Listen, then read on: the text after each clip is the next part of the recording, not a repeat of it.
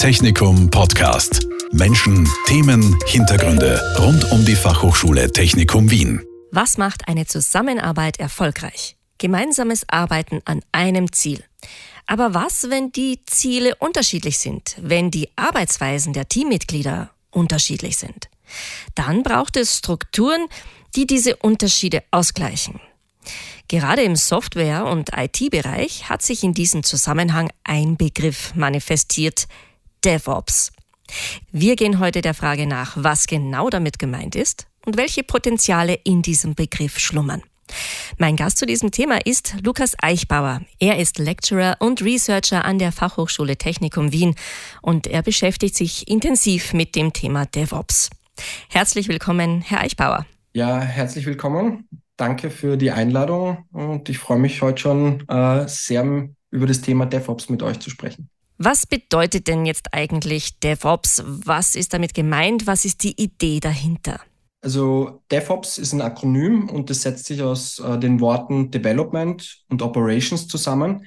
Wenn man das auf Deutsch übersetzen würde, wäre das Entwicklung und Betrieb oder Bereitstellung und bezieht sich auf die Softwareentwicklung, das heißt auf, den, auf die Entwicklung von Software und auf die Bereitstellung oder den Betrieb von Software das ganz, ganz große Ziel hinter DevOps ist, schneller bessere Software äh, zu entwickeln und bereitzustellen.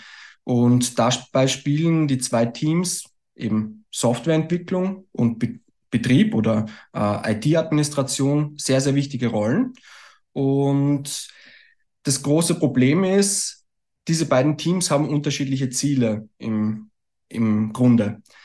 Entwicklung, wie es im Namen schon äh, sagt, äh, möchte sich entwickeln oder etwas entwickeln und äh, ist darauf aus, auf ständige Veränderung. Das heißt, wenn ich eine Software entwickle, dann kommen neue Features hinzu, äh, muss ich Bugfixes machen, muss ich auf Kundenwünsche eingehen, etc. Auf der anderen Seite haben wir Operations oder eben Systemadministration, die den Betrieb äh, oder die Bereitstellung der Software gewährleistet. Und die hat eben das Ziel, so wenig wie möglich Veränderung reinzubringen und eben äh, ja, einen Ist-Zustand zu halten. Und zusätzlich sind die Teams in den meisten Unternehmen eben auch in zwei unterschiedliche Teams aufgeteilt. Das heißt, Kommunikationsbarrieren kommen hinzu. Man spricht da auch oft gern von Silos und dass da eine ja, äh, Barriere oder eine Wand zwischen den Teams ist. Und wenn das Softwareentwicklungsteam mit einem Feature fertig ist, dann wird die, wird das Produkt über diese Wand geschmissen und jetzt muss ich äh, ja Operations darum kümmern und muss das jetzt in Betrieb stellen, aber dann funktioniert irgendwas nicht, dann wird das wieder zurückgeschmissen und sagt Operations, wir müssen da Änderungen machen, sonst können wir das so nicht in Betrieb setzen. Und DevOps möchte eben genau gezielt diese Kommunikation und die Zusammenarbeit zwischen diesen beiden Silos verbessern und optimieren und dabei kommen dann auch oft Automatisierungstools und unterschiedliche Werkzeuge in Einsatz. Mhm. Und wie geschieht das? Also wie wird die Kommunikation zwischen diesen beiden Teams verbessert? Also die technischen Aspekte sind, es wird ganz stark auf Automatisierung gesetzt, es wird ganz stark auf Configuration Management gesetzt, es wird ganz stark auf Überwachung äh, und Monitoring gesetzt. Grundsätzlich, wenn man sich äh, den DevOps-Cycle vorstellt, wird er oft als liegende Acht, also als Unendlichkeitszeichen dargestellt und stellt sich dann aus mehreren Phasen äh, zusammen. Das beginnt bei der Planung, von der Entwicklung über das Testing, über ja, den Release, über die Bereitstellung äh, der Software, über die Infrastruktur, auf der diese Software dann auch läuft, also den Servern, heutzutage irgendwo in der Cloud meistens. Äh, und dann auch in weiterer Folge das Monitoring von diesen Software-Applikationen. Und da geht es ganz stark um schnelle Feedback-Cycles.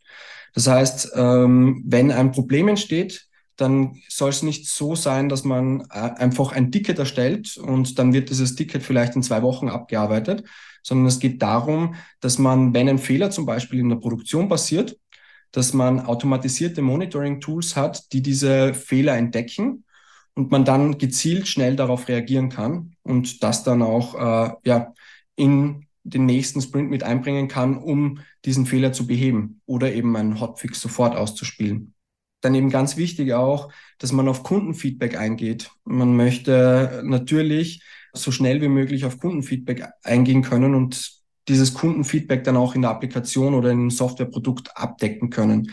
Und da geht es darum, dass man eben so schnell wie möglich auf Veränderungen im Markt reagieren kann. Und das kann man nur dann machen, wenn man auch mit dem Kunden kommuniziert. Das kann direkt sein, das braucht meistens am meisten Zeit, oder automatisiert, indem man gewisse Tools einsetzt, die einem dieses Feedback geben, indem man zum Beispiel ein AB-Testing durchführt und zum Beispiel eine Headline ausprobiert. Ich nenne es jetzt mal Headline A und Headline B. Und dann wird die Headline A an 50 Prozent der Kunden ausgespielt und Headline B an andere 50 Prozent der Kunden. Und dann schaut man sich einfach über so automatisierte Monitoring-Tools an, wo wird öfter ja, ein Kauf abgeschlossen zum Beispiel. Und dann kann man so eben auf diesen Kundenwunsch reagieren und einfach, wenn man jetzt sagt, Headline A konvertiert besser, bringt mehr Sales, dann baue ich auf meiner Webseite äh, ja, Headline A ein und kann so eben schnell auf Marktveränderungen reagieren. Und das passiert eben, indem man all diese Tools automatisiert zur Verfügung stellt und eben Konfigurationsmanagement zur Verfügung hat, damit man jederzeit weiß, in welchem Zustand sich das System gerade befindet. Mhm, das sind also die technischen Aspekte von DevOps, wie man Kommunikation verbessern, auch beschleunigen und effektiver machen kann. Gibt es bei DevOps auch andere Ansätze, die zum Beispiel im sozialen Bereich angesiedelt sind? Ja, also wenn man von DevOps spricht, kommt immer wieder der Begriff Kultur auf. Und wir haben im Vorfeld ja schon gehört, äh, dass man bei DevOps äh, die Kommunikation und die Zusammenarbeit zwischen den Teams stärken möchte. Und das funktioniert nur dann, wenn man die Barrieren zwischen den Teams abbaut, indem man ja eine offene und gemeinschaftliche Arbeitsumgebung schafft. Und wichtig ist es dabei auch, ja, die Idee der kontinuierlichen Verbesserung und des stetigen Lernens mit einzubringen in die Unternehmenskultur. Und ganz stark ist auch die Idee von gemeinsamen Zielen. Wir haben im Vorfeld ja schon gehört, Development hat andere Ziele als Operations. Und das ist auch okay, das ist auch gut so, in ihren eigenen Arbeitsbereichen diese Ziele zu haben. Aber wichtig ist, dass man auch gesamtheitliche, gemeinschaftliche Ziele hat, die man verfolgt. Und das wäre eben in dem Fall der Produkterfolg der Software als Ganzes. Und wenn man dieses Ziel hat, dann kommt man gar nicht drum herum, Unternehmensziele zu fördern, weil man ja ständig versucht, den Business Value auch zu optimieren. Mhm. Und dieses gemeinsame höhere Ziel sozusagen, das ist ja dann auch was, was die Teams zusammenschweißen kann, was beide Teams auch unterschreiben können. Genau, Genau, auf jeden Fall. Das soll auch die Idee dahinter sein, wenn man äh, gemeinsame Ziele hat, dann ist es leichter miteinander zu kommunizieren und einen gemeinsamen Weg zu gehen. Weil DevOps selbst ist ja nicht das Ziel. Wenn ich in einem Unternehmen bin, dann ist nicht das Ziel, DevOps einzuführen, sondern das Ziel ist, ich möchte schneller, öfter, bessere Software ausliefern mit weniger Fehlern, äh, mit weniger Downtime und das am besten täglich und nicht, ich möchte jetzt DevOps einführen, weil das ein super toller Begriff ist. Und das Ziel von DevOps ist eigentlich der Weg. Wir haben ja im Vorfeld schon gehört, diese liegende Acht wird oft für den DevOps-Cycle verwendet. Das bedeutet ja auch, dass der Weg nie aufhört.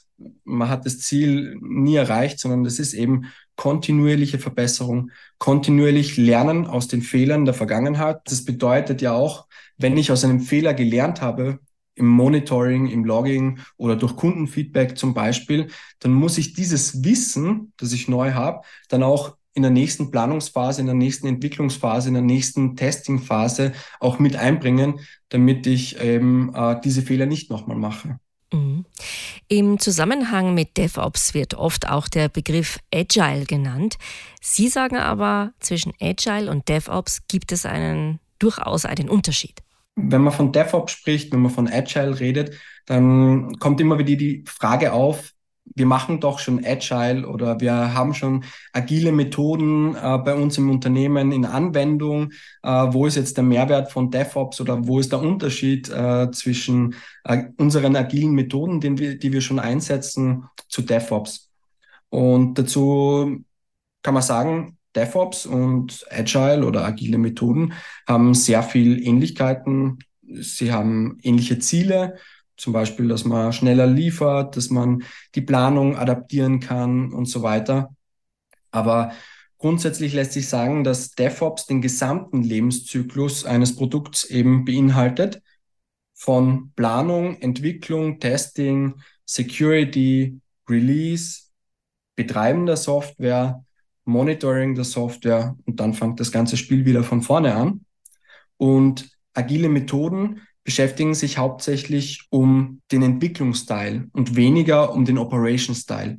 Und da sieht man auch schon, dass Agile oder agile Methoden und DevOps perfekt zusammenpassen und eigentlich Hand in Hand gehen, weil ich all diese agilen Methoden, die ich in meinem Unternehmen vielleicht schon eingeführt habe, perfekt äh, mitnehmen kann, um in meinem DevOps-Cycle äh, mitzuwirken. Weil ich brauche ja auch bei der Planung bei der Entwicklung, beim Testing äh, der Software Methoden, die mir dabei helfen, schneller und bessere Software zu entwickeln. Mhm. Nächstes Stichwort, das auch immer im Zusammenhang mit DevOps fällt, ist Platform Engineering. Was hat es damit auf sich? Platform Engineering beschreibt die Entwicklung oder die Bereitstellung von einer äh, zu Deutsch auch internen Entwicklungsplattform äh, oder auf Englisch eben äh, Platform, Engineering Platform, und da geht es darum, standardisierte, automatisierte Umgebungen zu schaffen, mit denen äh, die Entwickler oder EntwicklerInnen in einem Unternehmen sich dann voll und ganz auf ja, die Entwicklung des Produkts konzentrieren können, ohne Probleme zu haben äh, bei den Hintergrundprozessen, die auftreten, wenn man eine äh, Software bereitstellt oder eine Software betreiben möchte. Und da gibt es dann eigene Entwickler in einem Unternehmen, die dann eben standardisierte Wege für alle Phasen des Produktlebenszyklus finden und das in ein Produkt gießen, in ein internes Produkt, um eben die Planung, die Entwicklung, das Testing der Software, Security-Bereiche der Software, Release und äh, Infrastruktur der Software automatisiert zur Verfügung stellen, so dass sich die Entwickler des eigentlichen Kernprodukts des Unternehmens, das das was Geld bringt, was Umsatz schafft, sich voll und ganz auf dieses Produkt konzentrieren können, ohne dass sie aufgehalten werden von Aufgaben wie kommt das neue Feature jetzt in die Produktion. Und bei zukünftigen Projekten, wir haben das in den letzten Jahren gesehen oder in, seitdem es Softwareentwicklung gibt, die Softwareprojekte werden nicht weniger komplex, die werden immer komplexer. Und deswegen wird es auch äh, wichtig sein, die Komplexität rauszunehmen, damit sich eben bestimmte Teams in einem Unternehmen voll und ganz auf ihre Aufgabe konzentrieren können, ohne von unnötigen anderen Aufgaben aufgehalten zu werden. Und bei der Standardisierung dieser Prozesse geht es hauptsächlich um die Standardisierung in einem Unternehmen. Jetzt nicht um die Standardisierung äh, in der gesamten Industrie, obwohl es da natürlich auch schon Unternehmen gibt, die äh, standardisierte Plattformen, interne Entwicklungsplattformen äh, für Unternehmen entwickeln und dann auch zur Verfügung stellen möchten. Mhm, das heißt also, Konzentration der einzelnen Teams auf ihre Kernbereiche, dass sich nicht quasi jeder um alles kümmern muss, sondern sich wirklich konkret auf seinen Aufgabenbereich konzentrieren kann, eben wegen der Komplexität der Aufgaben, die gelöst werden müssen. Aber genau diese Konzentration aufs eigene macht ja dann eben auch im Umkehrschluss diese Kommunikation mit den restlichen Teams, die funktionierende Kommunikation mit den restlichen Teams wieder besonders wichtig. Genau, auf jeden Fall. Und deswegen auch diese interne äh, Developer-Plattform, da spielt die Kommunikation natürlich dann auch eine sehr, sehr starke Rolle. Und ganz wichtig, auch die Idee des äh, kontinuierlichen Lernens und der kontinuierlichen Verbesserung darf da auch nicht fehlen. Nicht nur beim äh, eigentlichen Produkt des Unternehmens, sondern auch bei der internen Developer-Plattform. Wer sollte sich denn mit DevOps Ihrer Meinung nach auseinandersetzen? Für wen ist diese Form der Zusammenarbeit besonders wichtig und lohnend? Grundsätzlich äh, kann man sagen, jeder oder jede Person, die in irgendeinen Teil des ja, Produktlebenszyklus eingebunden ist.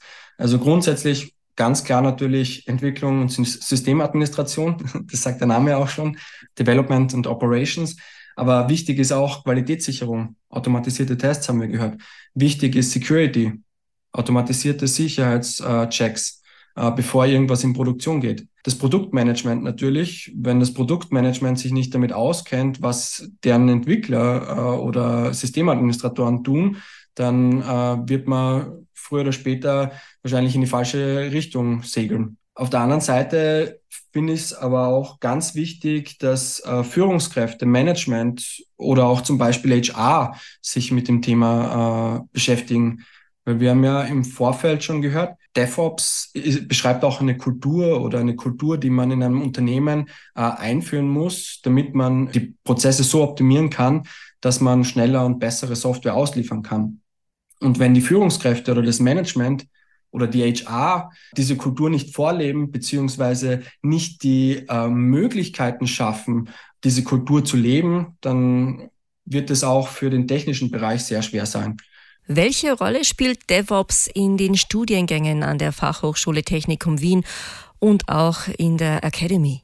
Im Bachelor Informatik beschäftigen wir uns ja mit allen Teilen äh, des Produktlebenszyklus. Wir lernen Software zu planen, zu entwickeln. Wir lernen automatisierte Tests zu schreiben. Wir lernen auch, wie wir diese Software betreiben und wie wir diese Software ausliefern können.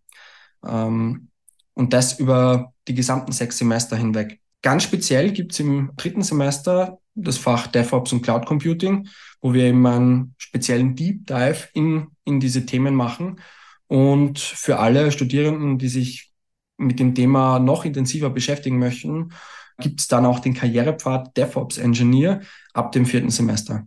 Wir wollen auf der Technikum Academy ganz gezielt äh, Weiterbildungen für Unternehmen bieten, damit die Mitarbeiter in, in den Unternehmen sich speziell dem Thema DevOps widmen können, um eben dann auch die Vorteile von DevOps im Unternehmen äh, ja, zu genießen, sage ich mal. Mhm, genau, ganz brandneu das Seminar DevOps an der Technikum Wien Academy. Vielen Dank, Lukas Eichbauer, für dieses Gespräch zum Thema DevOps, dass Sie uns hier ein bisschen einen tieferen Einblick darin gegeben haben, was das eigentlich genau ist und was diese Form der Zusammenarbeit für Potenziale hat. Dankeschön. Danke für die Einladung. Technikum Podcast. Menschen, Themen, Hintergründe rund um die Fachhochschule Technikum Wien. Dieser Podcast wurde produziert von Radio Technikum.